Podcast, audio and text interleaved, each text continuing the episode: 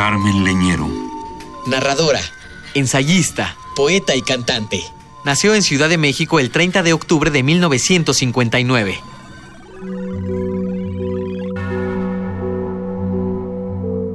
El cuarto vacío. Reservas una habitación, llamas por teléfono y le dices, aquí estaré, Ven si me deseas. y te quedas a esperar que no aparezca. Hemos pasado ahí mil tardes. A veces no pides que me dé vuelta, a veces te quedas medio vestido. Son siempre las siete y cuarto. Horas antes hojeaba unas revistas simulando que estaba en otro sitio. Pienso en bañarme, pero no quiero mojar todavía las toallas. Pienso en bajar, pero me quedo. Cuando ya estoy serena, tocas. El corazón me golpea en el pecho. No sabré qué decir cuando me veas. Entonces, una mano mágica se encarga. Al fin son encuentros ensoñados. Y el asunto se resuelve en la penumbra. Dios sabe cómo, con pureza.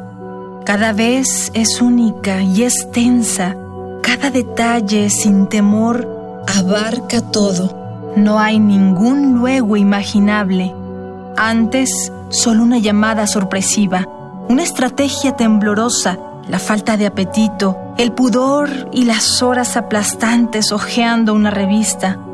Hubo una sola vez, en cambio, toda la tarde y la noche entera, las toallas completamente intactas, y esa tarde eran toallas verdaderas, la llave tambaleándose en su gancho ociosa detrás de un mostrador.